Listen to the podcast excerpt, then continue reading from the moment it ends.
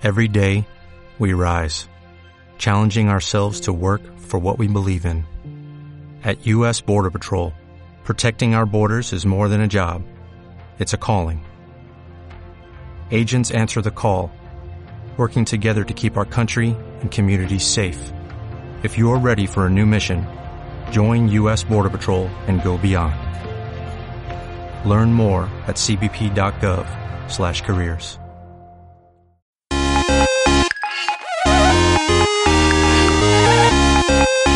Educación, Ciudadanía y Bienestar Digital, un podcast de pantallas amigas presentado por Begoña Beristain.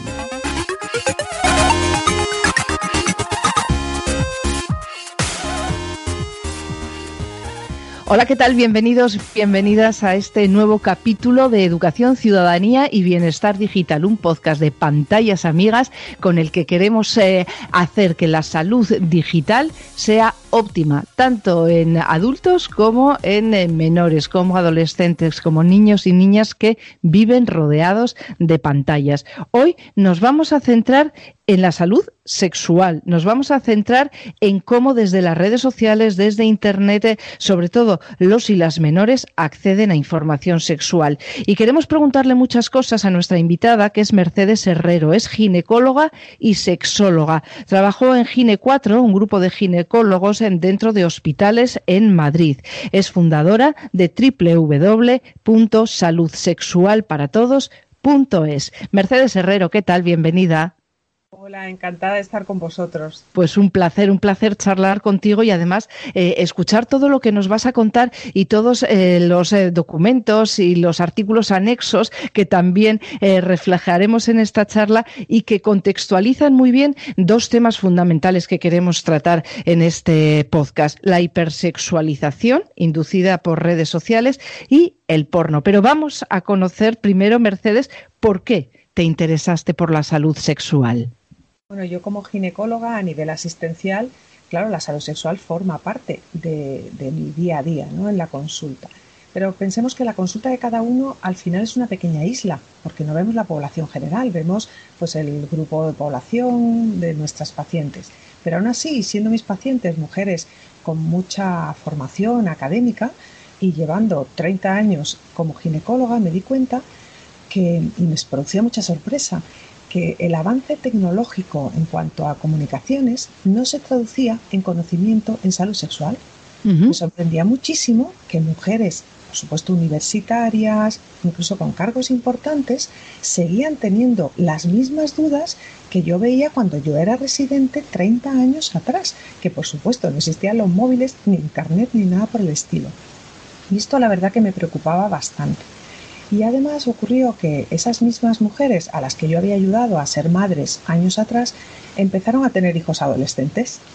Y me empezaron a preguntar, oye, ¿de esto dónde buscamos información? Yo les dije, nada, si esto va a ser muy fácil, si en Internet hay de todo. Entonces mi sorpresa fue cuando yo empecé a buscar en Internet como usuaria, no como médico, que nosotros buscamos en, fuentes de bibliografía y demás, y que en dos clics en lo que estaba buscando salud sexual era en pornografía. Me di cuenta que teníamos un problema enorme, porque si a eso llegaba yo, llegaba cualquiera, y que era difícil encontrar esa información que yo creía que tenían que tener las madres de mi consulta para sus hijos.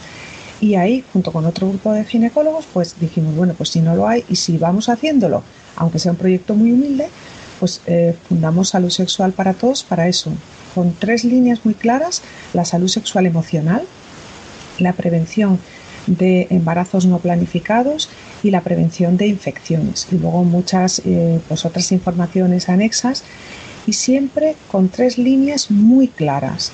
El rigor científico, esto es salud, hay que hablarlo desde el rigor, pero también la claridad, porque si nosotros hablamos en terminología médica no nos entiende nadie. Claro. Luego lo que podríamos llamar, que era un poquito así como presuntuoso, lo que llamo yo elegancia, es decir, evitar todo lo que es vulgar, todo lo que es soez, todo lo que puede ofender. Porque si queremos hacer un proyecto que llegue a todos, tiene que ser respetuoso.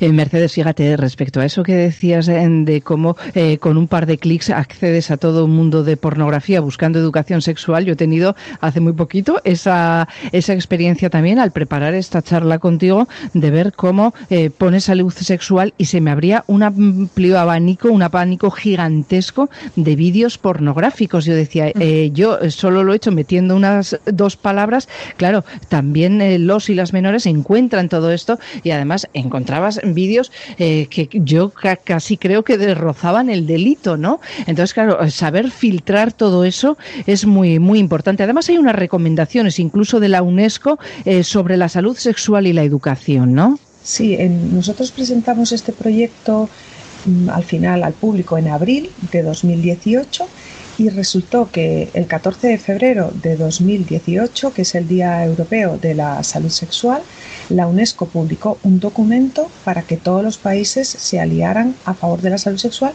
teniendo en cuenta tres pilares, salud sexual emocional, prevención de embarazos y eh, prevención de infecciones, justo los tres pilares que habíamos visto nosotros en el día a día que eran necesarios. Luego, es algo que hay que tener muy en cuenta. Veamos con ese acceso a la información, con eso que nos encontramos cuando a golpe de clic estamos buscando información eh, sobre salud sexual. ¿Cómo debería de ser ese acceso a la formación en salud sexual? A ver, el acceso a la formación debería ser desde la, desde la infancia. Es decir, hay una pregunta que siempre hacen los padres. ¿Cuándo tengo que hablar a mis hijos de eh, salud sexual o de sexualidad? Y yo les contesto con otra pregunta. ¿Cuándo les hablas de valores, de no robar, de evitar el racismo? Cada niño en una pregunta que haga, dependiendo de la edad, reclama una respuesta. Entonces, si nosotros este tema lo consideramos tabú, pues mm, ellos van a buscar la información en otro sitio. Luego, debería ser, primero, desde las familias, las familias deberían tener una preparación para saber con qué se van a encontrar sus hijos y también desde la escuela. El problema es que ahora la formación desde la escuela está muy mermada, pues porque se ha politizado la salud sexual y, no nos damos cuenta que estamos dejando sin cubrir un ámbito muy amplio y que la curiosidad siempre está. Si no la cubrimos de forma arreglada, la van a buscar ellos en otros Claro. ¿Por qué nos cuesta tanto a padres y madres eh, hablar a nuestros hijos sobre sexualidad? Porque esto es algo que pasaba cuando yo era muy pequeña y sigue pasando. Como decías tú que 30 años después te encontraste eh, casi casi las mismas eh, actitudes, pues pasa exactamente lo mismo. Pasan los años y sigue dándonos una especie de vergüenza hablar, ¿no? De salud y de sexualidad con nuestros hijos.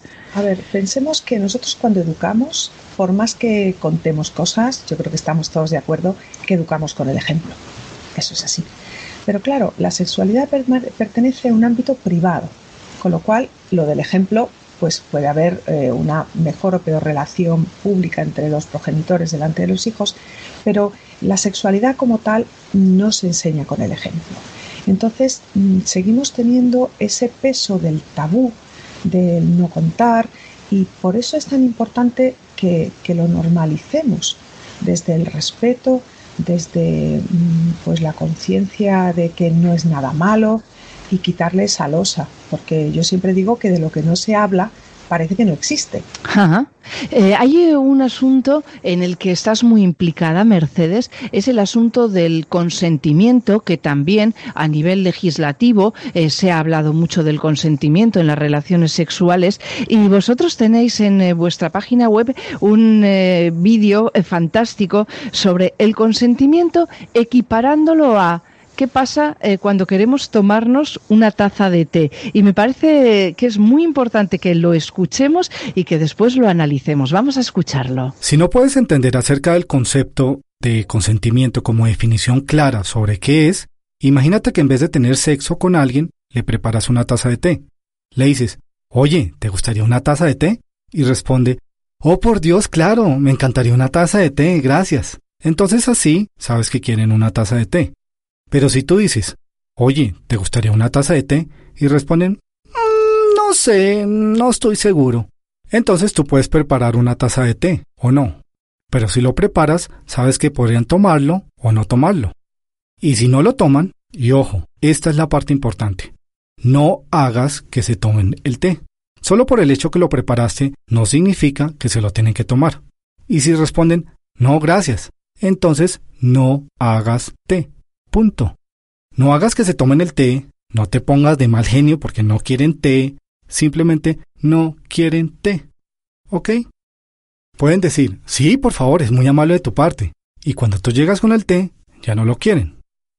Es un poco irritante, porque te esforzaste un poco en hacer el té, pero igual nadie está obligado a tomarse ningún té. Él quería té, ahora no lo quiere. Algunas personas cambian de opinión. Mientras tú vas, hierves el agua, agregas el té y la leche. Y está bien que las personas cambien de opinión. Y no, no te dan ningún derecho para que los induzcas a que tomen té. Y si están inconscientes, no les prepares té. Las personas inconscientes no quieren té. Y sobre todo, no pueden responder a la pregunta, oye, ¿quieres té? Porque están inconscientes. Ok, de pronto cuando estaban conscientes y les preguntaste si querían té, te respondieron que sí, pero en el tiempo que te tomó hervir el agua, poner el té y vertir la leche, quedaron inconscientes. Solo debes guardar el té. Más bien asegúrate que la persona inconsciente esté a salvo. Y esta es la parte importante nuevamente. No la obligues a que se tomen el té. Habrán dicho que sí en el pasado, sí, pero las personas inconscientes no quieren té. Si alguien dice que sí al té y lo empieza a tomar, pero en el proceso quedan inconscientes y no se lo terminan, no sigas vertiendo té en su boca y garganta, retira el té. Asegúrate que estén a salvo, porque las personas inconscientes no quieren té. Confía en lo que te digo. Y si alguien, estando en tu casa, dijo que sí quería tomar té el sábado pasado, eso no significa que quieren que les hagas té todo el tiempo. Ellos no quieren que vayas a sus casas sin anunciarte con té y los obligues a tomárselo, diciendo, pero si tú querías té la semana pasada. O que se despierten para encontrarte a ti vertiendo té por sus gargantas, diciéndoles, tú querías té anoche. Si puedes entender lo extremadamente loco y desquiciado que es forzar a alguien a tomar té cuando no quieren y ser capaz de entender cuando las personas no quieren té, entonces qué tan difícil es entenderlo cuando se trata de sexo. Ya sea con té o con sexo, el consentimiento lo es todo. Ahora ya lo hemos escuchado. Muy bien. Y, Mercedes, eh, me parece un, un símil perfecto para entender lo que es una cosa y lo que, y lo que no lo es, ¿no? Sí, la verdad que el consentimiento está dando para ríos de tinta a nivel de prensa, incluso parece que hay conflictos a nivel legal para definir lo que es el consentimiento. Yo cuando oigo esto digo, pues mira que se miren el vídeo, porque la verdad es que está muy clarito. Muy claro. Yo creo siempre, eh, tengo, soy una gran, gran defensora de los símiles eh, domésticos, que llamo yo. Cuando un concepto es difícil, tradúcelo a lenguaje corriente, tradúcelo a objetos cotidianos, porque así, viendo esa representación, lo, vas a tener muy claro. Y que al final el consentimiento es la base de unas relaciones eh, sexuales sanas. Porque podemos hablar de usos de métodos anticonceptivos, podemos hablar de prevención de infecciones, pero si no ponemos las bases, y además yo diría que es lo primero en lo que hay que formar en, relaciones eh, que sean igualitarias, que evitan el sometimiento, porque de eso luego salen grandes problemas.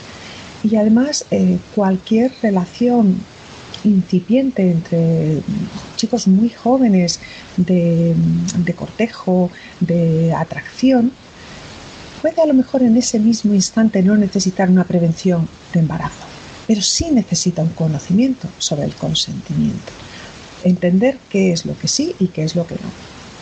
Eh, la verdad es que cuando buscamos información mm, respecto a la sexualidad, rara vez aparece en Internet esa palabra, consentimiento. Parece que tienes que buscarla en otros lugares, que esto va de otra cosa. Y no, el consentimiento también va de sexualidad. por supuesto. Y además es que, bueno, mm, luego ya cuando hablemos del porno lo veremos. Creo que el modelo eh, del consentimiento es un modelo, es un pilar fundamental. No se entiende ninguna relación que no sea absolutamente consentida por ambas partes y además un consentimiento mm, que, que sea dinámico, como digo yo. Porque no me vale, digo que sí y a partir de ahí he dicho que sí a todo. Claro. Es, un consentimiento dinámico porque tú puedes acceder a una relación íntima, vamos a decir, con una persona, pero que en el curso de esa relación haya prácticas que no te gusten, a las que no quieras acceder. Y ahí sigue actuando el consentimiento. Decir que sí no es decir que sí a todo ni para siempre. Entonces eso, el, el vídeo del ejemplo de la taza de té lo refleja perfectamente. Por eso queríamos que quedase reflejado también en este podcast, en esta charla, en la que vamos a entrar en Internet, en las redes sociales y en la hipersexualidad, hipersexualización que se da especialmente con las niñas, a quienes se muestran como personas, como niñas sexys, desarrolladas físicamente, y esto va a afectar a su sexualidad futura, ¿no? Están rodeadas de unas imágenes sexuales muy concretas estas niñas. Sí, va desde, desde edades muy tempranas.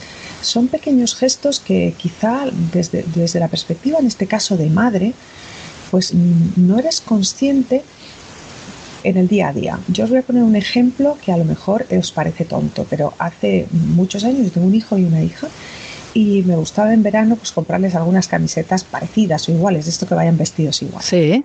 Y de repente me encontré en una firma española de amplia distribución que la misma camiseta en talla de niño era como el doble de grande que en talla de niña. Es decir, la de niña era así y la de niño era así. Uh-huh. Ahí ya de forma implícita estamos obligando a que las niñas, y está hoy hablando de tallas de 6, 8 años, empiecen a tener que estar en un estereotipo corporal. Eso es terrible, aunque pueda parecer una anécdota simple, pero todo empieza ahí. La ropa se empieza a cortar, se empieza a enseñar mucho más cuerpo en la ropa incluso infantil, fijaos de verdad, en, las tiendas de niña, ropa más ajustada, todo un, rol que se va estableciendo y ya si nos vamos a, a las personas que se enseñan a través de redes sociales o, o, las, o por ejemplo, fijaos en un detalle que en esto me, me, reparó mi hija hace muchos años. En las series de los canales infantiles, estas series americanas, me dijo mi hija, mamá, ¿por qué las niñas parecen que van de boda y los niños parece que van a hacer deporte? Uh -huh. Si están los dos, en, se supone que en el cole. Me pareció una reflexión claro. muy potente, pero daos cuenta qué cantidad de pequeños detalles van marcando ese estar públicamente, al final es cómo estás tú en un sitio público, siendo niño o niña, tu sitio público es el cole, siendo niña y siendo niño. Y se empiezan a establecer unos, unos estereotipos eh, con diferencia de género de forma sutil, pero muy. Sí, sí. Eh, fíjate, al hilo de lo que contabas del ejemplo de las camisetas, yo también me he fijado que en las tiendas de ropa infantil los maniquíes que muestran eh, los cuerpos femeninos son eh, para niñas que pueden tener 6, 8 años y que ya, por ejemplo, tiene pecho incipiente, tiene formas y es el cuerpo de una niña, de una niña de 8 años, es el maniquí, con lo cual ya se refleja esa hipersexualización desde los propios maniquíes, ¿no? Además de, de la ropa que nos estabas contando. Pero eh, creo que padres y madres somos un poco pacatos cuando vemos todas estas cosas, porque decirlo nos parece que somos como que no estamos de moda, como que bueno, fíjate, es que ahora los niños y las niñas son así, eh, vemos las fotos que cuelgan en, en las redes y no les decimos no se corresponden con tu edad, precisamente por no parecer eso, ¿no? Por no parecer un poco los meapilas de toda la vida. Sí, es como si nos hubiéramos pasado de modernos. Eso es, efectivamente. Yo siempre digo que en España lo del término medio lo tenemos un poquito regular. Somos de Malaguín o de Malagón, ¿no? Y, y a veces eh, estas cosas es como que si mi niña se, se viste súper hipermoderna, se maquilla como si tuviera 20 años, aunque tenga 13 para ir al cole, si se pone unos zapatos de taconazo, es que, bueno, y además lo monísima que es, me siento orgullosa de ella y como le voy a decir, que no se pinte, es que soy una antigua. Claro. Pues eh, tenemos que entender la modernidad desde otra perspectiva. Desde la perspectiva que yo creo que cuando tienes dudas, a mí siempre me gusta decir, ¿dónde pones el foco? Y el foco lo tienes que poner en, en, la felicidad y en la salud de tus hijos. Yo creo que todos los padres tenemos esa idea clara. Lo que pasa que a veces en este tipo de cosas estamos tan influenciados por las imágenes externas es que no somos conscientes si no nos paramos a pensarlo. Oye, ¿por qué esto se da más en niñas que en niños? ¿Puede ser eh, porque se traslada a un modelo adulto y son ellas las que tienen que agradar? Por supuesto, o sea, hay un, hay un traslado de los modelos más patriarcales, de mujer como objeto, mujer como fetiche, como no como persona, sino como alguien a quien desear. Y esto, pues toda la gente que hace trabajos con adolescentes en, en, escuelas y tal, te lo dicen, que cuando ellos dibujan, por ejemplo, el cuerpo de compañeros o diseñan el compañero ideal, claramente los roles están muy, muy diferenciados. Sí. ¿Y cómo puede afectar eh, al desarrollo de las distintas etapas de la vida de un niño, de una niña especialmente en este caso, esa hipersexualización? ¿A qué les lleva? Bueno, pues les lleva a, a querer ser lo que no son. Es decir, ellos eh, desde un punto de vista emocional son niños, son niñas, pero si el rol al que quieren aspirar, las, eh, pues como decíamos, las imágenes de las series, ya no digamos las personas, a las influencers que siguen por eh, redes sociales, tienen esa imagen, ellos quieren estar ahí en su imagen. Pero ¿qué ocurre? Que la imagen la consiguen, pero la madurez emocional para manejar esa imagen y sus consecuencias, pues no la tienen.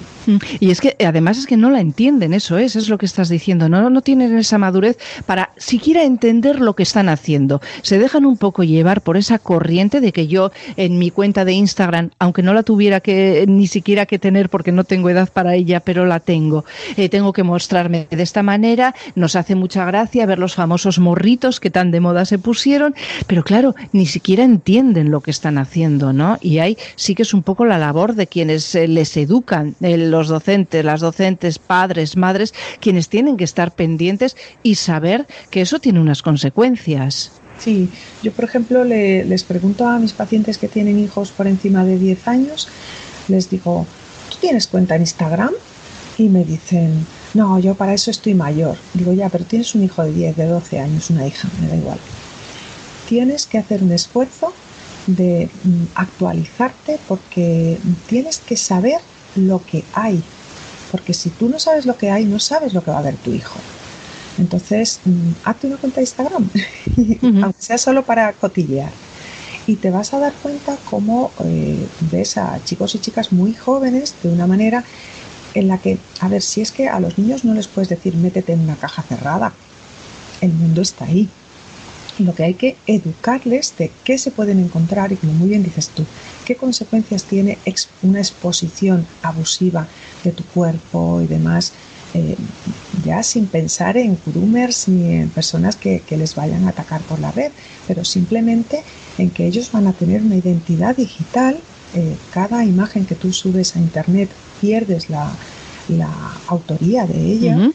y eso se va a quedar en una especie de currículum vitae que cuando seas mayor y te vayan a contratar en una empresa o tengas que optar a alguna cosa, eso va a estar ahí y tú no vas a tener control sobre ello. Entonces, sí. eso, igual que les dices que no se suban al coche de cualquiera, que parece que eso lo tenemos súper integrado, pues esto también hay que educarlo y mm. tenemos los padres nos tenemos que, que poner las pilas. Sí, eh, leía algunas consecuencias, ¿no? Que incluso había llegado al Parlamento Europeo este debate sobre las consecuencias de la hipersexualización.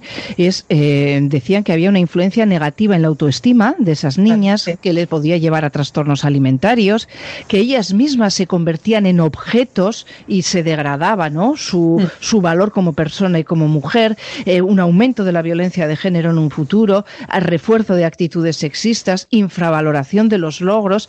Fíjate qué cantidad de cosas peligrosísimas estamos diciendo eh, simplemente porque no estamos dando importancia a esa forma de vestirse, de peinarse, de maquillarse y de mostrarse ¿no? al, al resto del mundo, buscando fundamentalmente los famosos likes.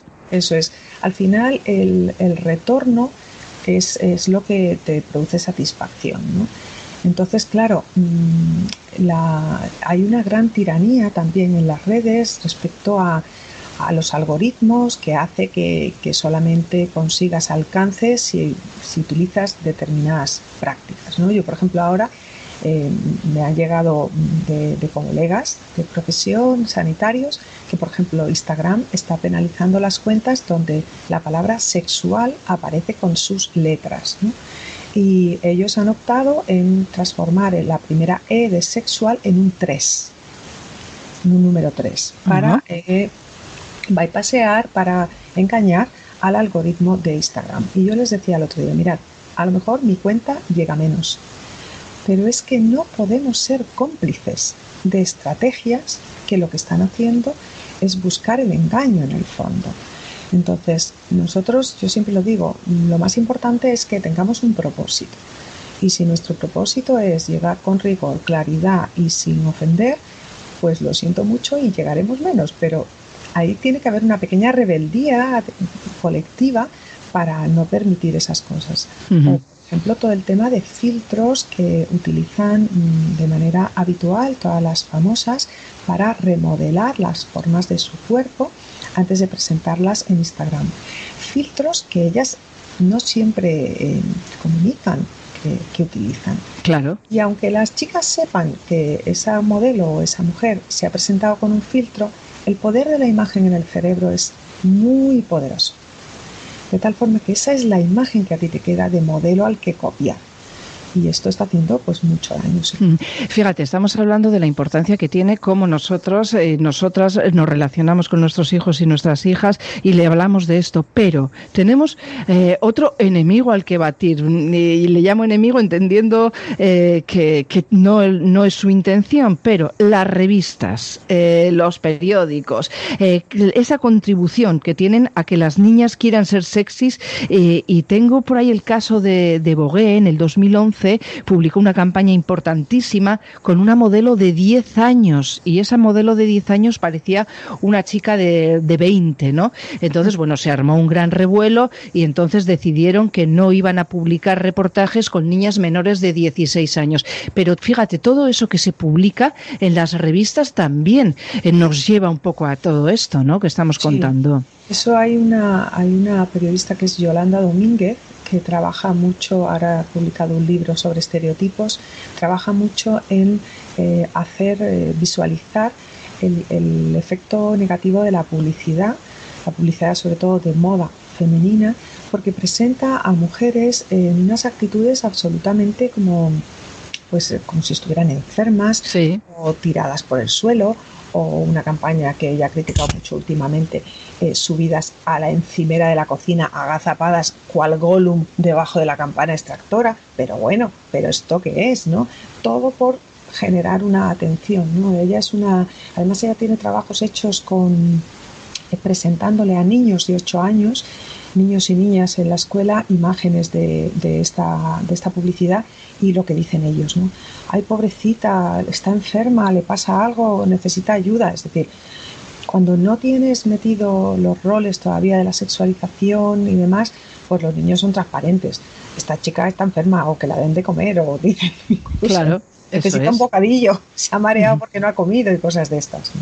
Bueno, hay que tener mucho cuidado y sobre todo estar muy encima, ¿no? Y decías, Mercedes, algo fundamental. En nadie está demasiado mayor para tener una cuenta en una red social, aunque solo sea por ver, por fiscalizar un poco de lo que hacen sus hijos y sus hijas. España es el país número 12 en consumo de porno. Tres de cada diez menores dice que Internet es su principal fuente de información sobre sexo y 6 de cada 10 acceden al porno, empiezan a consumirlo a los 8 años y se generaliza a los 14. El 87% ven porno a diario y el 75% de los padres dicen que sus hijos no. Esos son unos datos así muy generales, pero muy clarificadores, ¿eh, Mercedes? Así es. Mira, ahora ha publicado recientemente María Rodríguez Suárez, es una sexóloga de, de Oviedo. La verdad que la Cruz Roja de Oviedo está haciendo un trabajo muy bueno en educación sexual con una, iniciativa que tienen que se llama Sexobi. Es un libro sobre la pornografía como escuela, se llama así. Yo lo he enlazado en mi perfil de, Instagram porque está libre en la web en arroba dra-herrero y se puede descargar y leer y recoge todos los datos de, estos estudios. Pero me parece que aún más interesante recoge mm, actividades para poder hacer en casa con ellos o bien en la escuela. Los padres necesitamos formación, o sea, de cuando nosotras éramos pequeñas ahora, dicen, no, es que esto a mí no me lo enseñaron mis padres, no, es que no lo había, no lo había, estamos en un mundo diferente. Y además, a raíz de la pandemia, el uso a las pantallas todavía ha sido mayor. Luego, más vale que nos pongamos las pilas. Claro, efectivamente. Oye, tenéis vosotros también en saludsexualparatodos.es un vídeo en el que un joven habla de porno. ¿Te parece que lo veamos? Bueno, que lo escuchemos. Venga, vamos a escucharlo. Hola, me llamo Jacobo Veiga, tengo 20 años, soy estudiante de química en la Universidad Autónoma de Madrid y soy un gran aficionado a los videojuegos y a las películas de superhéroes. Y aunque estos últimos puedan resultar emocionantes, atractivos, hay que tener en cuenta que lo que ocurre en pantalla no es real y que si yo en el laboratorio quiero sintetizar la kriptonita o cualquier otra piedra rara, no puedo. Algo parecido pasa con el porno. Es atractivo, nos llama, es excitante, pero igual que con las películas de superhéroes, lo que ocurre en pantalla no es real.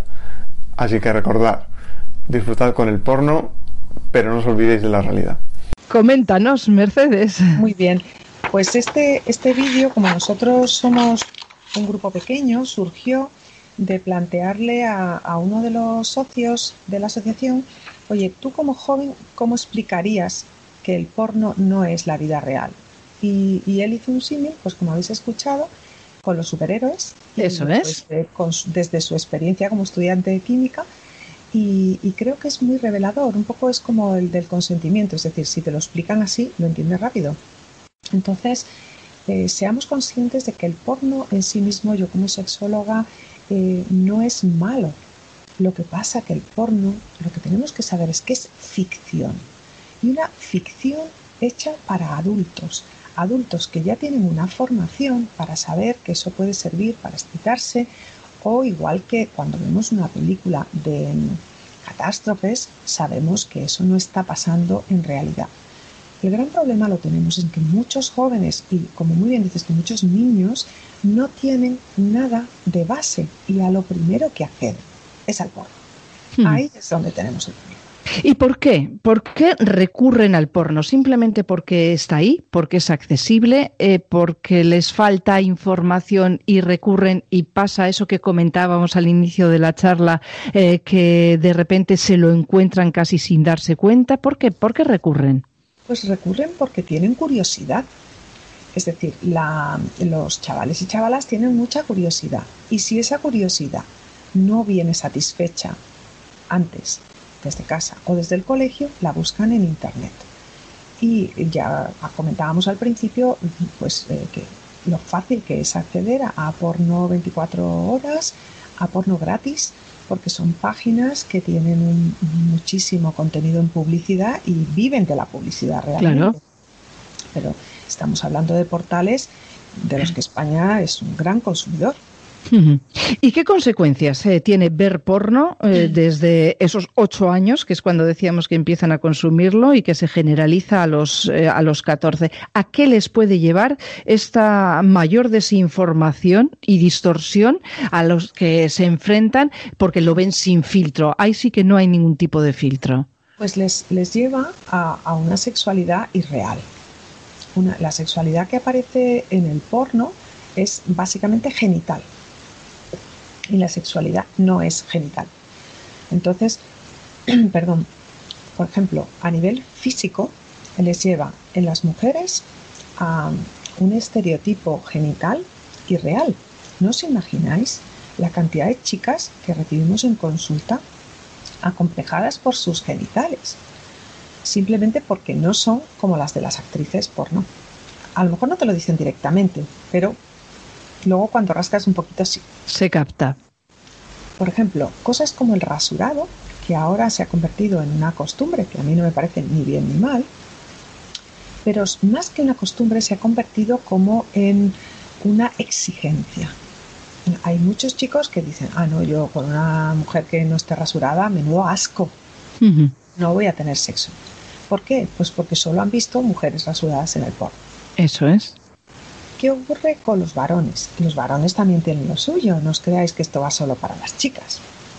Hablamos de un sexo que es únicamente coital, con unas erecciones irreales, pero que para un chaval que solo conoce la suya y lo que está viendo, claro, se les pone unas expectativas inalcanzables.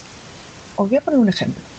Pensad en un chico que sale a correr y que solo viera a los que corren los 100 metros lisos en las Olimpiadas. Vamos, esa criatura deja de correr y deja claro. de dices que yo soy un torpe.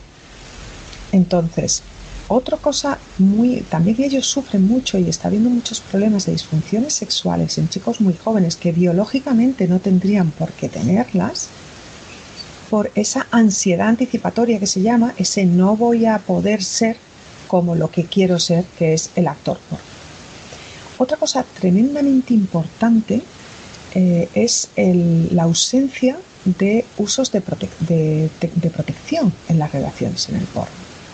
En el porno no se ve un preservativo ni por asomo. Ya hablar de un campo de látex para sexo oral ya es que eso es ni pensar. Volvemos a lo mismo. Trasladamos ese modelo a la vida real y ahí tenemos a las infecciones de transmisión sexual que están campando por sus respetos y subiendo como locas y lo mismo con los embarazos no planificados. Hay un dato que yo este tema como estoy muy motivada deciros que del año 2019, último año del que los datos están completos, en España uno de cada cinco embarazos viables acabaron en aborto provocado. Más de un 20% en un país en el que tenemos acceso a la anticoncepción. Luego, esto también es un problema. Y ya en el tema de roles, volvemos a una sexualidad donde el varón es el dominante eh, incluso mm, realiza prácticas que rayan en el maltrato. Sí, sí. Y la mujer tiene un papel de sumisión y solamente de dar placer al varón.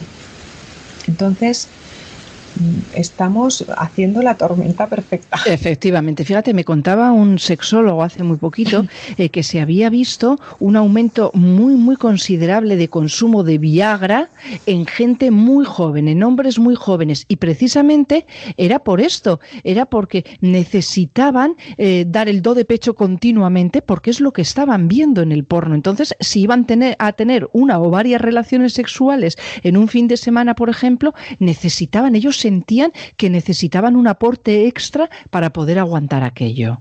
Sí, sí, eso es así. nosotros, eh, yo ahora mismo no hago sexología clínica, no tengo consulta de sexología, pero sí que estoy en relación con otros sexólogos y es tal cual.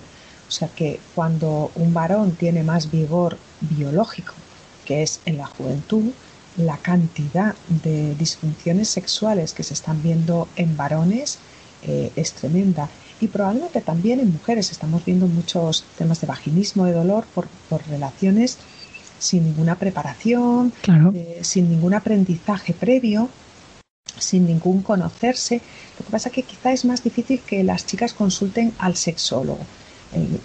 a veces es más a los ginecólogos y aún así les cuesta. Los varones, como volvemos a los roles, ¿no? Ellos tienen que estar siempre demostrando, pues a lo mejor consultan algo más.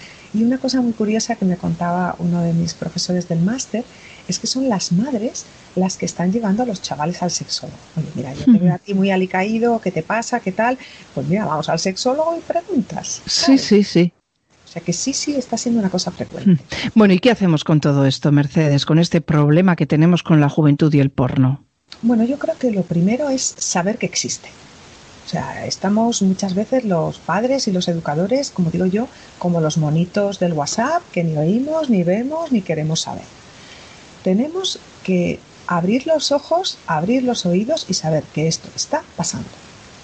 Y luego ponernos la eh, chaqueta, como digo yo, el traje de la educación sexual desde el minuto cero de verdad yo recomiendo a todo el mundo que utilice esta estrategia de la veracidad, la claridad y en la no ofensa.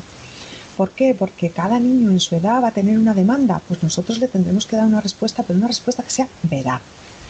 Y si no tenemos conocimientos, pues mm, buscar iniciativas, pues como, mm, como os digo yo, el, salud sexual para todos. En, mi perfil de Instagram también tengo yo mucho contenido, también en el perfil de salud sexual para todos. Un poco voy a leer sobre esto, porque de verdad que es muy importante. Pues ha sido una charla fantástica la que hemos mantenido con Mercedes Herrero. Ella es ginecóloga y sexóloga, trabajó en Gine 4, un grupo de ginecólogos dentro de hospitales en eh, Madrid. Es fundadora de www.saludsexualparatodos.es y nos ha dado unas claves importantísimas. Es eh, fantástico poder charlar con eh, divulgadoras como Mercedes porque estamos en un momento de formación de nuestros hijos y de nuestras hijas y también eh, tenemos la responsabilidad y la obligación de orientarles en su salud sexual. Mercedes Herrero, ha sido un placer. Muchísimas gracias. Un placer también para mí. Un saludo para todos. Un abrazo.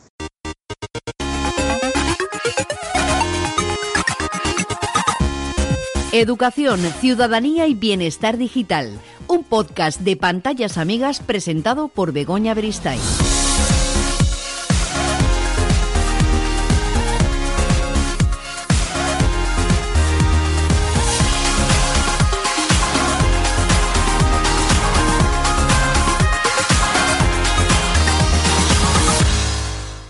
¿No se merece tu familia lo mejor? Entonces, ¿por qué no los mejores huevos? Ahora, Egglands Best están disponibles en deliciosas opciones. Huevos clásicos, de gallina libre de jaula y orgánicos de Egglands, que ofrecen un sabor más delicioso y fresco de granja que le encantará a tu familia. En comparación con los huevos ordinarios, Egglands Best contiene la mejor nutrición como 6 veces más vitamina D, 10 veces más vitamina E y el doble de omega 3 y B12. Solo Egglands Best. Mejor sabor, mejor nutrición, mejores huevos. Visita egglandsbest.com para más información.